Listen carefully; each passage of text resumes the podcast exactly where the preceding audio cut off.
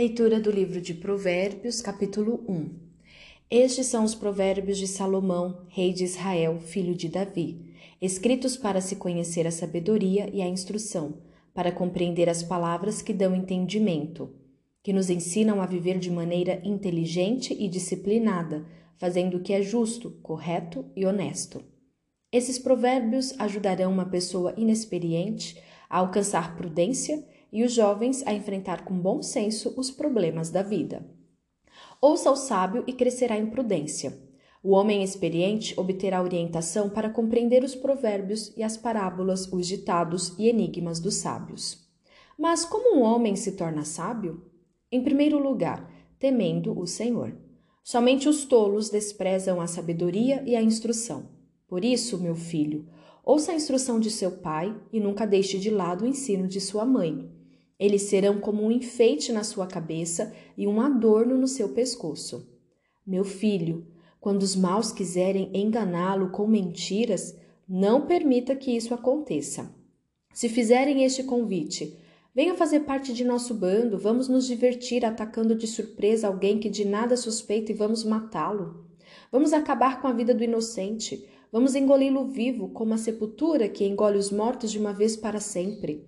Conseguiremos riquezas de toda a espécie e encheremos as nossas casas com o que roubarmos. Venha fazer parte de nosso bando, tudo o que ganharmos será dividido em partes iguais. Não siga o caminho dessa gente, meu filho. Fique longe deles, pois a inclinação natural deles é para a maldade. Pensam somente em derramar sangue. Quando o pássaro vê o caçador montar a armadilha, é inútil montá-la. Esses homens não percebem que montam armadilhas contra suas próprias vidas, eles planejam a sua própria destruição. Esse é o destino de todos os que são dominados pelo desejo de possuir riquezas. Essa ambição acaba destruindo quem assim procede. A sabedoria anda pelas ruas e praças, gritando em alta voz e querendo ser ouvida. Fala para o povo nas ruas, para nas portas da cidade. Até quando vocês vão viver como tolos? E vocês que zombam e fazem pouco caso de mim, até quando terão prazer na zombaria? Tolos, até quando desprezarão conhecimento?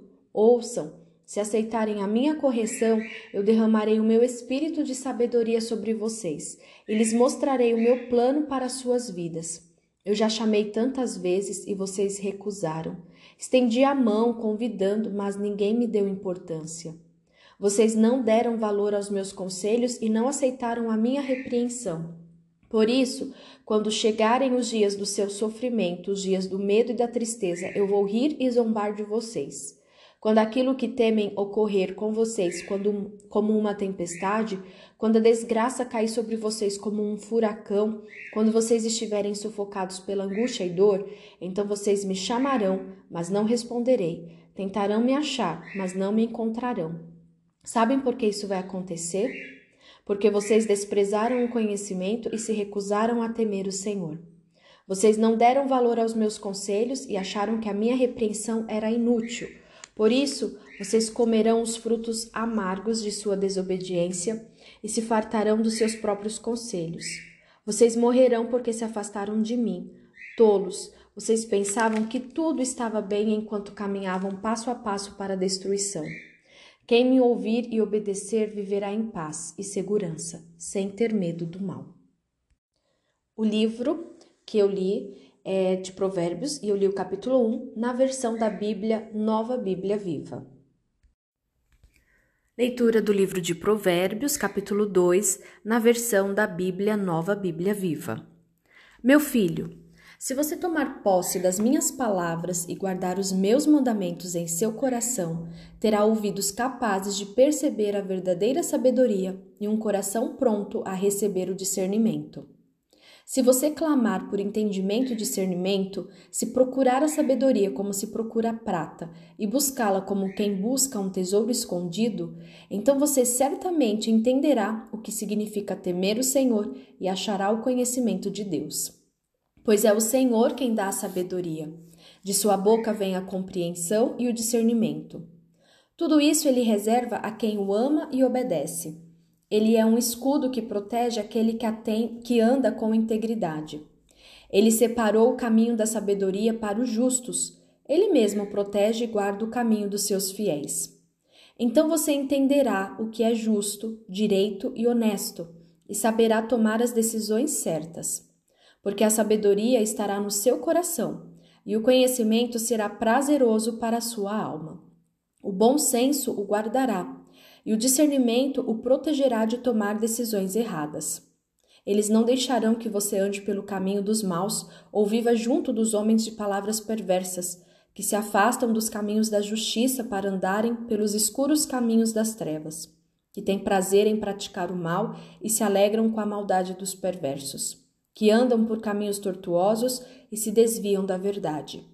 A sabedoria também o livrará das palavras doces e mentirosas da mulher imoral, da pervertida, da mulher que abandona aquele que desde a mocidade foi seu companheiro e ignora o compromisso assumido perante Deus. Quem frequenta a casa dessa mulher põe em risco a própria vida.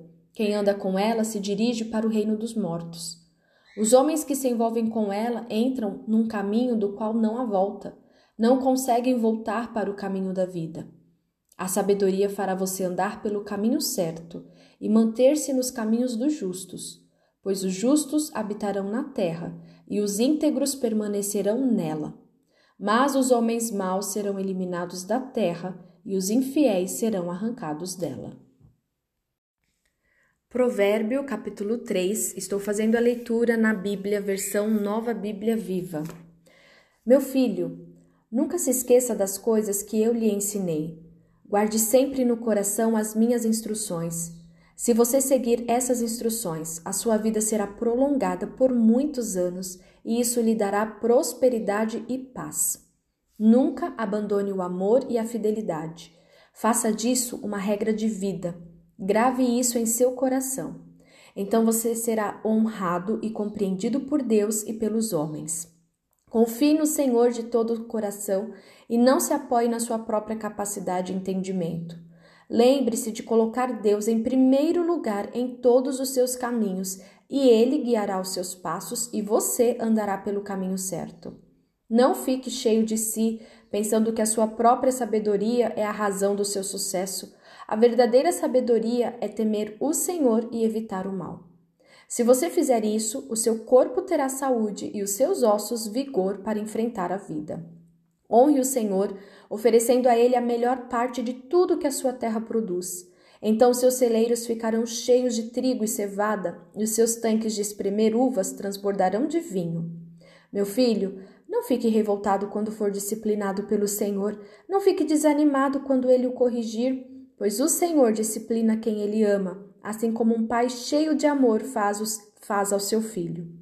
O homem que encontra a sabedoria e obtém entendimento é um homem feliz. A sabedoria traz mais benefícios do que a prata e tem mais valor do que o ouro. Ela vale mais do que pedras preciosas. Não existe nada neste mundo que se compara a ela. Na mão direita, a sabedoria garante vida longa, na mão esquerda, riquezas e honras. Os caminhos da sabedoria tornam a vida agradável e os seus caminhos são de paz. A sabedoria é como uma árvore cujos frutos dão vida. Feliz é a pessoa que sempre come esses frutos. Por meio da sabedoria, o Senhor criou a terra e, por meio do seu entendimento, fixou os céus.